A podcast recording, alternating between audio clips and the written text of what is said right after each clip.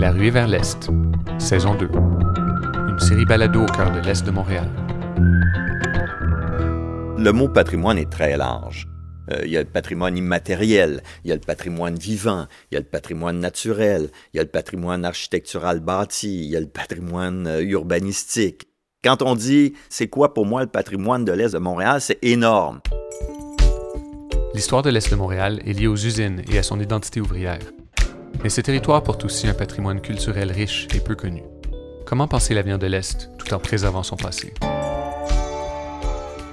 Deuxième épisode. Vers un patrimoine revitalisé. Quand on parle de l'Est de Montréal, c'est un patrimoine qui est ouvrier. Michel Labrec, président-directeur général du Parc olympique. Qui est un patrimoine industriel, qui est un patrimoine relié au port. C'est un patrimoine qui est moins monumental. Frédéric Thibault-Gagné, urbaniste spécialisé en patrimoine. Dans un sens, c'est beaucoup de patrimoine de proximité, un patrimoine modeste, vécu au quotidien par les habitants. Il y a un rapport entre ce qu'on appelle l'élite, euh, qui est plutôt euh, centro-centré, et euh, ces périphéries-là qui ont une nature ouvrière, une nature euh, moins bourgeoise. Le bâti des constructions plus euh, structurées, structurantes, il est relié à l'argent, il est relié au pouvoir, il est relié à où s'installe la bourgeoisie, où s'installe l'aristocratie, où s'installe... Donc forcément, quand on, on va dans des quartiers qui sont plus ouvriers, plus industriels, ben il n'y a pas ça le Vieux-Montréal, berceau de, de, la ville de Montréal, puis le canal de la Chine, le berceau de l'industrialisation du Canada. Donc, ça a une grande résonance peut-être au niveau justement de la mise en valeur sous un plan récréo-touristique qui appelle à, à, des dimensions vraiment euh, iconiques, euh, symboliques de, de l'histoire de Montréal. À ce point-là, l'Est est peut-être moins bien connu, moins bien euh, mis en valeur. Comme président d'une institution publique, fiduciaire d'un bien public, je suis dans un, quadrilatère euh, qui a une valeur patrimoniale parce qu'il s'inscrit dans une volonté qui date du milieu du 19e siècle et qui a été construit pendant plus de 100 ans. Donc, un grand, grand parc urbain qui est Maisonneuve, qui était le pendant du Mont-Royal, un, un, parc au sud qui est actif et minéral, qui est le, le, parc olympique, qui était voulu dans la mouvance de Pierre de Coubertin des Jeux olympiques dès la fin du 19e siècle. Juste ce territoire-là, là, il est pas très, très grand. Il est bordé de Rosemont, Pierre de Coubertin, euh, Pineuf, avec le château du Frein et les frères Oscar et Marius. Juste ce petit corridor-là, là, énormément d'histoire patrimoniale au sens bâti, au sens urbanistique, au sens scientifique avec Marie-Victorin. Bonjour madame. Est-ce que vous vivez ici? À Pointe-aux-Trembles, oui. Je reste à la place du village. Sur la place du village? Oui. Le vieux Pointe-aux-Trembles, c'est ici. Oui, au bout de Saint-Jean-Baptiste. Je pense que c'est 300 ans ici, à peu près au bout de Saint-Jean-Baptiste. C'est à peu près ça l'âge des maisons, si je ne me trompe pas. Pointe-aux-Trembles, on est la deuxième paroisse la plus vieille sur le territoire de Montréal. René Rivet, agent de développement à la Corporation de développement communautaire de la Pointe. Et il y a très peu d'éléments patrimoniaux qui ont été préservés. Comme je dis, le moulin fait partie du Pointe-aux-Trembles. Tu sais, quand tu passes devant, c'est comme Ah, il est, cute le moulin. Mais outre ça, il n'y a pas grand-chose de. Le vieux, le vieux Pointe-aux-Trembles, ben, on n'a on a plus beaucoup de vieux Pointe-aux-Trembles.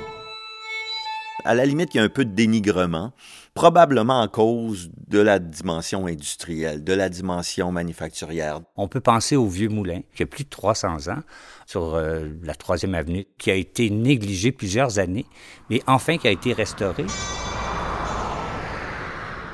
Des patrimoines historiques, mais très anciens, magnifiques le tout à l'auto a fait en sorte que les rives sont devenues des autoroutes, qu'on a, on a carrément, dans ce cas-là, euh, démoli un village, démoli une église, démoli tout ce qui était cette pointe-là. Les commerces de proximité de la rue Notre-Dame ont été déplacés au nouveau centre d'achat sur la rue Sherbrooke, un artère commercial avec des centres d'achat, des épiceries, des, des, concessionnaires auto, et les citoyens avaient plus besoin d'aller dans le vieux Pointe-aux-Trembles pour faire ces emplettes le déplacement des lieux de commerce et d'échange qui étaient autour du parvis de l'église euh, pour des centres commerciaux avec des grands stationnements. Euh, tout ça a fait en sorte que la structure du patrimoine, à la fois bâti mais culturel, de, des rencontres citoyennes, s'est perdue. qu'il y ait plusieurs commerces qui s'ouvriraient sur Notre-Dame, ben ça serait bien. Il est supposé d'ouvrir un bistrot. Il manque, euh, c'est sûr qu'il n'y a pas beaucoup de commerces euh, dans le vieux Pointe-aux-Trembles, il y a beaucoup de locaux fermes, euh, vides. C'est sûr que ça prendrait des magasins comme peut-être des magasins avec de l'artisanat, des magasins avec du matériel. On le sent qu'il n'y a pas beaucoup de services comparé au reste de Montréal, même l'Ouest. Je m'imagine pas un bar de danseuses nues sur la rue Mont-Royal. Je m'imagine pas un bar de danseuses nues sur la rue Masson. Mais il y a un bar de danseuses nues en plein cœur du vieux Pointe-aux-Trembles. Christian Iaccarini, président et chef de la direction de la Société de développement Angus. Alors, quand on parle de, de- de milieu de vie, un bar de danseuses nues, là, ça va à l'encontre de tout ce qui peut être qualité de milieu de vie. hein. Le patrimoine n'est pas tant le bâtiment que l'esprit du lieu, de ce qu'était Pointe-aux-Trembles et de ce que peut redevenir Pointe-aux-Trembles comme lieu. La navette fluviale est pour moi quelque chose d'assez intéressant. Sauf que quand si toi et moi on parle, on s'en va, on dit ah on va faire la navette fluviale pour aller à Pointe-aux-Trembles, pas pour aller vivre, euh, voir quelqu'un, mais pour aller se promener. Quand on sort de la navette fluviale, ben il n'y a pas de café, il n'y a rien pour nous accueillir. Alors tu prends la navette, tu t'en vas là, puis là je vais te faire ben ben on retourne dessus. Alors, il y, a, là quelque chose à faire, puis de dépasser juste un café, parce que je pense pas qu'on va prendre la navette pour aller prendre un café. Il faut arriver là avec une expérience. Puis la meilleure expérience, c'est l'authenticité. C'est pas de refaire ce que Pointe-aux-Trembles était, mais c'est de replacer Pointe-aux-Trembles dans sa trame historique et lui redonner un sens. Les centres d'achat, disons-le, ils sont présentement en train d'être démolis aux États-Unis parce que ça a une très, très faible valeur de euh, cohésion sociale, ça a une très faible valeur architecturale. C'est essentiellement quatre murs, un toit, un stationnement, puis quand c'est plus bon, on le jette. Alors que la trame urbaine des commerces de proximité en rez-de-chaussée, ben, et donc ça aussi, ça fait partie d'une texture puis d'une tessiture d'une ville et de quartiers d'une ville et d'anciennes villes qu'on essaie de réhabiliter. Et donc, c'est très, très long de récupérer ça, de reprendre les terrains, de redonner accès aux citoyens, de faire des aménagements, de construire des bâtiments qui vont donner accès à un patrimoine, à la fois du patrimoine bâti, paysager, naturel. Le fleuve, c'est un patrimoine. C'est un patrimoine important. On apprend à l'école que c'est un des plus grands fleuves au monde, on n'y a pas accès. La place publique de Pointe-aux-Trembles est un accès au fleuve, est une fenêtre sur le fleuve. Et ça, ça a été négligé aussi. On a fait en sorte qu'on ne se rendait pas compte qu'on était une île.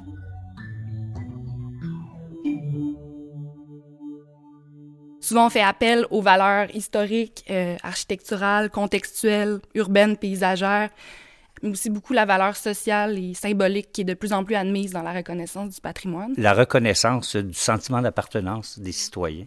Des fois, il y a des objets de paysage ou d'architecture ou de construit ou de bâti qui ont, aux yeux des experts, pas forcément une grande valeur patrimoniale, mais aux yeux des citoyens, des citoyennes, beaucoup de, de. Et donc, il y a deux éléments. Il y a un élément scientifique et documenté intellectuel, puis une dimension populaire, d'appropriation. faut le comprendre comme euh, porteur d'une d'une série de valeurs qui reposent sur l'attachement des collectivités, le sens que donne la collectivité à un moment donné dans l'histoire. Donc, c'est de regarder ces espaces-là, ces bâtiments-là avec le regard d'aujourd'hui, puis comment on se reconnaît, puis on s'attache à ça.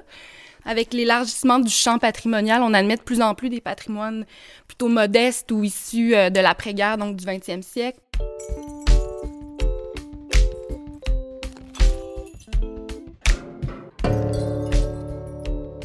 c'est des obligations qu'on a de réappropriation citoyenne des lieux euh, publics et en patrimoine, c'est très, très, très important. C'est très important ça. Et dans l'Est, il y a beaucoup de travail à faire pour que les citoyens euh, se réapproprient euh, des, lieux qui ont une valeur patrimoniale, architecturale ou paysagère ou urbanistique.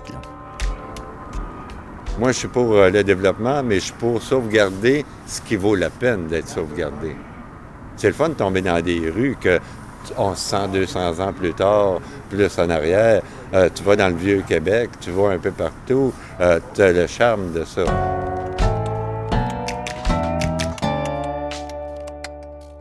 Pourquoi est-ce que c'est important justement pour l'Est de Montréal de revaloriser puis de travailler avec ce qu'il a? Construire une nouvelle infrastructure, c'est jamais du développement durable. L'Est de Montréal, de ce point de vue-là, d'un point de vue stricto sensus de développement durable, a toutes, toutes, toutes les qualités actuelles des préoccupations majeures des sociétés. Sauver la planète, c'est réhabiliter un bâtiment, c'est redonner une valeur d'usage, c'est dire, bon, ben, euh, très bien, les citoyens, on va refaire un cœur villageois, on va euh, redonner des commerces de proximité, on va redonner des services où les gens vont pouvoir se rendre à pied. Donc, c'est beaucoup, beaucoup cette réflexion-là. Quand on regarde euh, Angus, ce qu'on a fait avec le bâtiment central, c'est de prendre un bâtiment industriel, mais de ne pas en faire un musée mais de lui redonner une nouvelle vie. Ça demandait des compromis au niveau du patrimoine. Le local shop a été sectionné parce qu'il était trop grand pour une seule activité. Mais on a été capable d'y redonner une deuxième vie. Moi, j'en ai un peu quand euh, patrimoine égale musée. Il faut y redonner une deuxième vie. Et pour y redonner une deuxième vie, il faut être capable de faire des modifications à l'intérieur sans démolir l'édifice, mais en même temps d'être capable de s'adapter à, la réalité économique d'aujourd'hui. Si c'est une ancienne maison, puis qu'il y a moyen de la rénover, puis de la remettre vraiment exactement dans le style où elle était au moment où elle a été construite, euh, dans ce moment-là, je te dirais, allons-y pour euh, sauvegarder la vieille maison. Pour, la, rue Viau, ce qui est intéressant, c'est qu'on a redonné vie à ces grandes usines-là, qui étaient jadis industrielles et qui, sont, qui maintenant sont devenues des lieux utilisés, exploités par des entreprises ou par des, résidences. Vous savez qu'en entretenant un bâtiment, en le maintenant en vie, en lui donnant des valeurs euh, donc d'usage, de, en euh, permettant aux citoyens de se le réapproprier, de le fréquenter, en mettant des chaises longues, des hamacs, en ouvrant nos portes, en permettant aux gens de venir, ça fait partie des éléments clés du développement durable. Il y en a une vieille maison qui ont sauvegardé, justement, puis qui est devenue des bureaux maintenant. Mais euh, je trouve ça le fun. C'est une maison qui doit avoir 150-200 ans à peu près. Ils l'ont modifié beaucoup à l'intérieur parce que c'est devenu des bureaux. Mais je veux dire, à l'extérieur, ils ont vraiment essayé de rester avec euh, le style que la maison avait comment on, conserve, on protège, on réhabilite, on redonne une valeur d'usage, on met en, valeur, on fait visiter et on, fait que les gens se le réapproprient. Le premier défenseur du patrimoine, c'est le citoyen, c'est celui qui le côtoie tous les jours.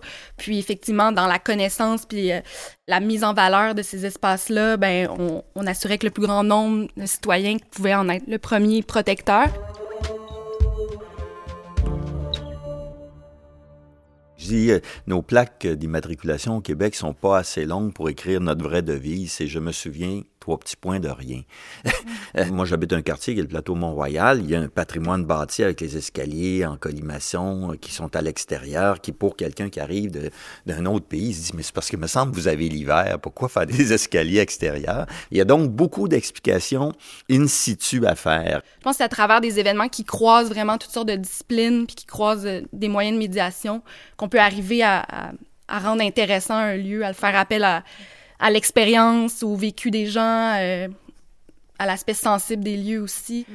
Puis après, cette, euh, ce sentiment d'appartenance ou d'identification à un lieu donne lieu à, une reprise euh, peut-être plus collective, mm. puis à des, initiatives de, de, revitalisation concrètes. Il faut redonner à ces quartiers-là un peu le, le, sens de l'histoire en étant en 2020.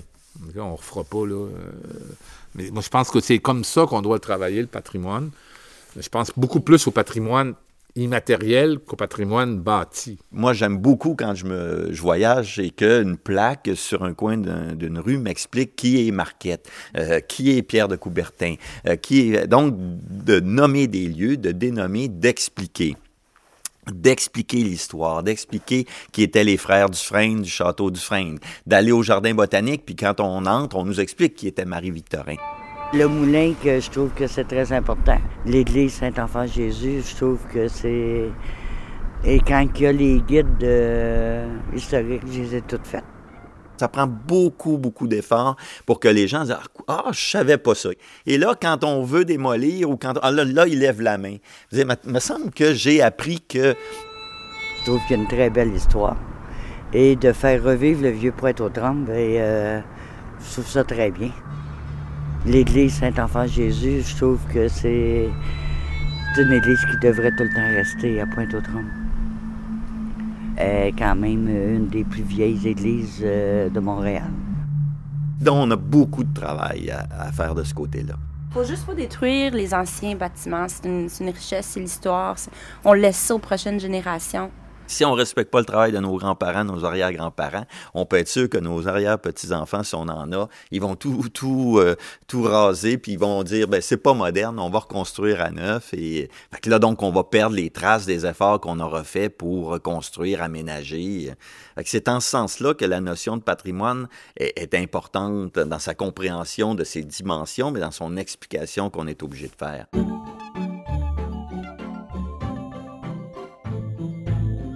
Quand on bâtit quelque chose, ce sera du patrimoine. Et faire en sorte que les constructions de maintenant aient aussi des valeurs, qu'il y ait des valeurs à long terme. Sais, je regarde la Pointe-aux-Trembles, ce qui se construit présentement, ça ne va pas gagner des prix d'architecture. C'est désolant. Puis tout ne doit pas être de grandes architectures, mais tout doit nécessairement faire en sorte que ces constructions-là deviennent du patrimoine.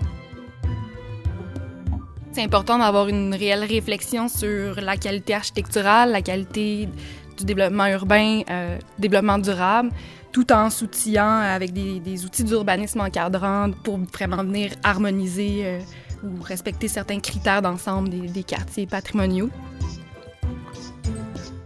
les gens ont un attachement à leur quartier. Ils l'ont pas choisi de rien, ils sont prêts à le défendre. Des fois, ce qu'il y aurait besoin, hein, c'est que d'autres le disent et puis que euh, donc ça les tire un peu vers le haut. Et, et bien évidemment, c'est là que les élus ont un très, très grand rôle. Un très grand rôle. Et tout particulièrement dans l'Est de Montréal.